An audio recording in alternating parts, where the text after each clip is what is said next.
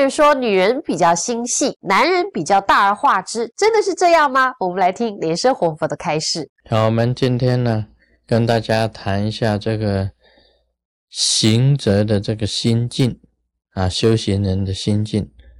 同样的，我们对于生死的事情呢，既然已经了解了，对生死看成一种自然，但是我们又要很认真的去了生死，这就是要修行，要修行，要把这个生死能够了悟，打破这个生死，知道生死，打破生死。要超越生死，这个佛陀他本身都做到的。那么他也教我们这个修行的心理啊，修行的心理要紧啊，跟松啊要适合，要调意的非常的啊很顺，讲起来就是很顺，调整的很顺，像我们做人一样啊。好像说我们做人呐，心脚太细了，你一直在注意别人的言行啊，他的动作、他的眼神、他的面孔的表情，这个是心很细。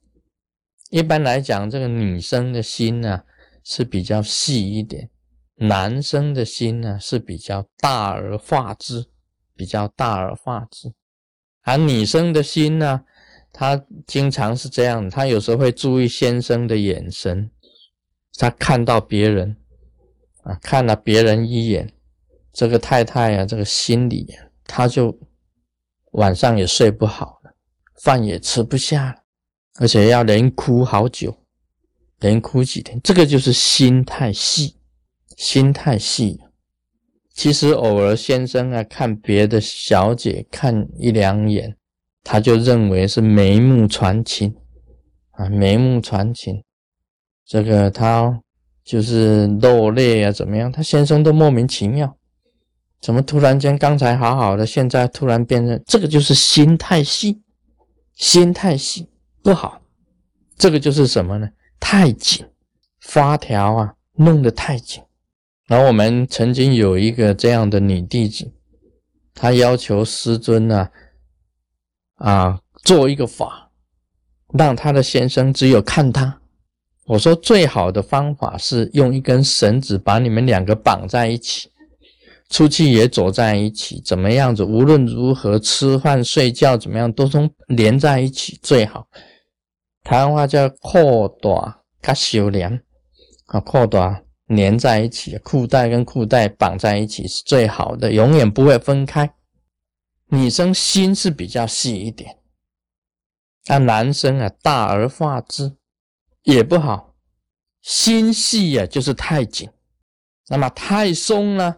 实在讲实在话，什么都是大而化之都不要紧的话，也不行。有些事情是要紧，有些事情是要松。啊，释迦牟尼佛用这个做比喻啊，我们禅定的时候就是这种心理，你太紧了。就会掉级，掉级，妄念纷飞，妄念纷飞，止不住，没有办法入禅定。你太松了，什么放松了？大而化之，什么都不管，就睡着，就是昏沉。所以禅定呢，是在松跟紧之间，就在掉级跟昏沉的中间。所以这种心理啊，是一种禅定的心理。你太紧了。就要松一点，太松了就要紧一点，在这个调的当中啊，你就得到定。这个就是禅定本身的一个道理。所以佛陀他讲啊，这个像一个音乐 music 啊，音乐弹琴，那个弦呢太松了，它弹不出声音的；太紧了会崩断的，声音也不好的。所以无论如何，他调这个音乐的这个弦呢。一定是刚刚好的，所以刚刚好的时候啊，就入三摩地，就入三摩地。所以，我们做一个行者，做一个行者，很多事情呢，你也是一样。你修行的功夫啊，做人做事不要太紧，但也不能太松。你就是要调的刚刚好。这个不管怎么样子来讲，做人做事，通通都是一样的一个道理。所以生死之事啊，我们讲不要去重视它，因为看淡它是自然的事，是自然的事。但是你在修行方面呢，你又要对生死之事啊，要很重视，要很重视。这是在指啊你自己本身修法方面，你要记住所有的这个仪轨，你要精神集中在这个仪轨，在咒语上，在经典上。在禅定上，通通要调的刚刚很适合，你才能够很圆满的修一坛法，你才能够在禅定里面呢得到法位。像红光大成就，你要如何化红？